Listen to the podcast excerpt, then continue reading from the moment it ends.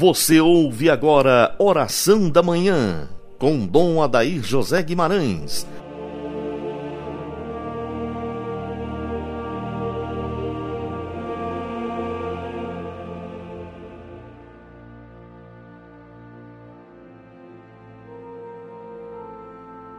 Que as almas dos fiéis defuntos, pela misericórdia de Deus, descansem em paz. Ouvinte amigo, Pensemos naqueles que já morreram, naquelas pessoas que nós conhecemos, que fizeram parte da nossa vida e que já não estão no meio de nós. Pensemos na transitoriedade da vida, que hoje nós começamos o nosso programa lembrando os nossos falecidos. Não muito distante está o tempo em que alguém vai lembrar de nós que estaremos também num futuro talvez não muito longo na mesma situação, do outro lado da vida. Inicio com você esta manhã de humildade, em nome do Pai, do Filho e do Espírito Santo. Amém. Como você se prepara para a sua morte, prezado ouvinte? Você já pensou nisso? Como deve ser o caminho da sua preparação para o dia que o Senhor, nosso Deus, chamar a mim, chamar a você desta vida? Como diz o velho ditado: quem de novo não morre, de idoso não passa. É a hora mais certa da nossa existência, momento em que Deus nos chamar deste ao outro mundo. É um momento esquisito? Não. Esquisito para os pagãos, para as pessoas que não pensam na eternidade, que não acreditam na vida eterna, que não têm preocupação alguma em fazer com que a sua alma, o seu espírito, possa, desprendido dos apegos às coisas passageiras desta vida, buscar a consolação e a profunda comunhão com Deus. Vocês que estão disputando a política, as eleições, qual o objetivo que está no seu coração para se tornar uma pessoa pública, ou mesmo você que já está na vida pública? Qual a grande motivação sua para se tornar prefeito, vice-prefeito, vereador, deputado, senador, por aí vai. Qual deve ser o motivo, a propulsão interior no coração de um católico praticante para a vida pública, senão a humildade para servir? Se você, meu caro, quer se eleger por vaidade, é melhor você desistir. Se você está buscando esse cargo público, disputando voto com as pessoas, só pensando no salário em algum lucro material que você quer ter, é melhor desistir. Mas se você, pela sua fé, sentiu impelido a entrar na vida pública, para ajudar, para fazer sua cidade crescer, para mudar a velha política da corrupção. Se você está com esse propósito desapegado, mas apenas de ajudar, de favorecer o bem social, cultural, humano da sua comunidade, do seu estado, do seu país, então você está certo. O que nós precisamos nas nossas opções é sentir-se a unção. O mesmo vale para o sacerdócio. Por que, que nós temos tantos sacerdotes que não procedem como tal, que dão tanto problema para a igreja, que faz sofrer as comunidades, seus pais, seus familiares?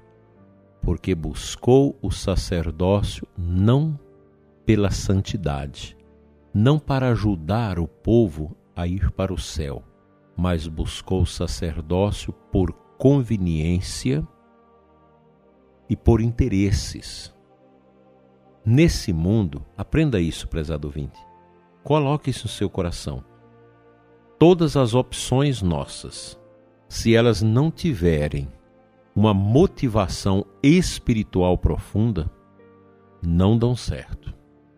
Se você vai para o casamento pensando somente na beleza física da pessoa com quem você vai casar, pensando apenas nos deleites do corpo, pensando na vaidade, o casamento não vai dar certo. Mas se você pensa, eu quero ir ao matrimônio para viver a santidade com essa pessoa que amo, gerar os filhos que Deus nos der, criar esses filhos para Deus, aí vai dar certo. Pois quando nós colocamos Deus na frente, tudo é diferente. Eu tenho sentido que há um momento interessante no Brasil. Nós começamos a perceber que há pessoas que estão entrando na política, são poucos, mas pessoas que não têm outro interesse senão aquele que define a atividade pública, política, a busca do bem comum. Então, a vocês, católicos, cristãos, homens e mulheres de fé, que quer fazer deste momento uma oportunidade para você servir ao povo, sem interesses em salário, em bonanças, em corrupções, mas para fazer o bem, para colocar a verdade em pratos limpos, Deus vai te abençoar. Do contrário, você vai criar um peso para a sua alma e a sua morte não será aquela morte tão bonita que Deus reserva para os justos. Como é triste a corrupção que nós estamos assistindo. Eu fico a pensar como estas pessoas têm coragem de meter a mão no dinheiro público? O dinheiro público beneficia sobretudo os pobres. Que tristeza, que dor.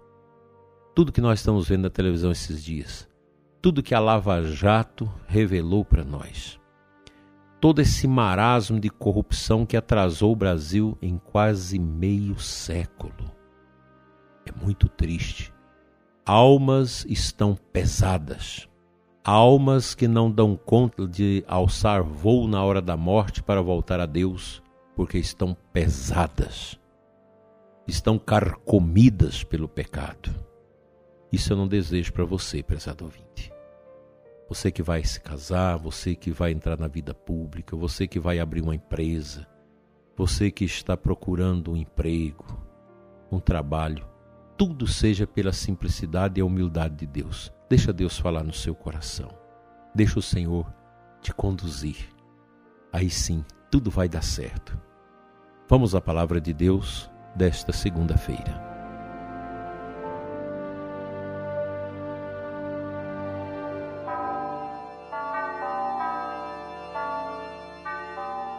O evangelho de hoje é muito bonito. Lucas 12, 13 21. Eu vou pegar lá no final já do evangelho. Já sei o que vou fazer. Vou derrubar meus celeiros e construir maiores. Neles vou guardar tudo, todo o meu trigo, junto com meus bens. Então poderei dizer a mim mesmo: Meu caro, tu tens uma boa reserva para muitos anos. Descansa, come, bebe, aproveita. Mas Deus lhe disse: Louco, Ainda nesta noite pedirei de volta a tua vida. E para quem ficará o que você acumulou? Assim acontece com quem ajunta tesouros para si, mas não é rico diante de Deus. Está aqui esse grande recado para nós. Um recado enorme. Ajuntar tesouros no céu, não os tesouros neste mundo porque tudo deste mundo passa. A alma precisa estar maneira, leve. Você pode ter suas coisas, mas elas não podem te possuir. Você pode ter o poder político em mãos, mas esse poder não pode te dominar. A gente precisa ponderar as coisas. Que sentido tem a vida neste mundo se não uma boa preparação para a morte? Qual o objetivo da nossa vida se não, como cristãos, preparar o momento em que Deus vai nos chamar? Esse é o objetivo da nossa vida. Do contrário, tudo é perda de tempo, tudo é desperdício. E aquelas palavras de Jesus que adianta ganhar o mundo inteiro, mas perder a sua alma. Que tristeza.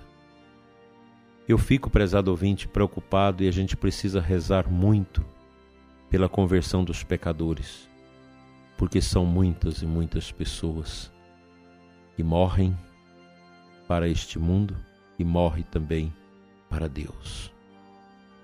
Porque a alma não subirá a Deus por causa do peso do pecado, por causa das escolhas perversas, escolhas horrorosas, escolhas malignas escolhas pecaminosas, casamento do coração com as coisas mundanas e passageiras.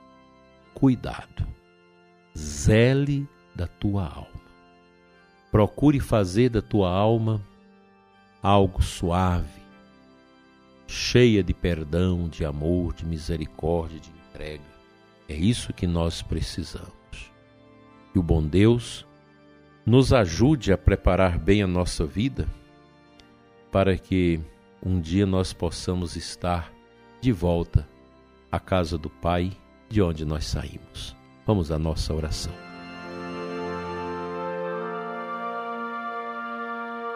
Pai Santo, eterno Deus, Deus de amor e de bondade, doador e protetor da vida, que nos destes teu espírito para que nós pudéssemos fazer o discernimento daquilo que é correto e daquilo que não é bom para nós. Pai, enche-nos com teu Espírito Santo nesta manhã de segunda-feira. Aumenta nossa fé, renova nossos sentimentos. Quebra, Senhor, toda maldição da nossa vida, toda tristeza, toda dor, toda angústia. Que o teu amor, ó Pai, visite cada vez mais o nosso coração e nos faça cada dia melhores. Fica conosco, Senhor, cura os doentes, os que sofrem, as pessoas que pediram as nossas orações e enche-nos de santa alegria em teu nome. Amém. Pela intercessão de Nossa Senhora da Boa Morte, venha sobre você a bênção de Deus Todo-Poderoso e no final da vida uma morte santa. Em nome do Pai, do Filho e do Espírito Santo. Amém.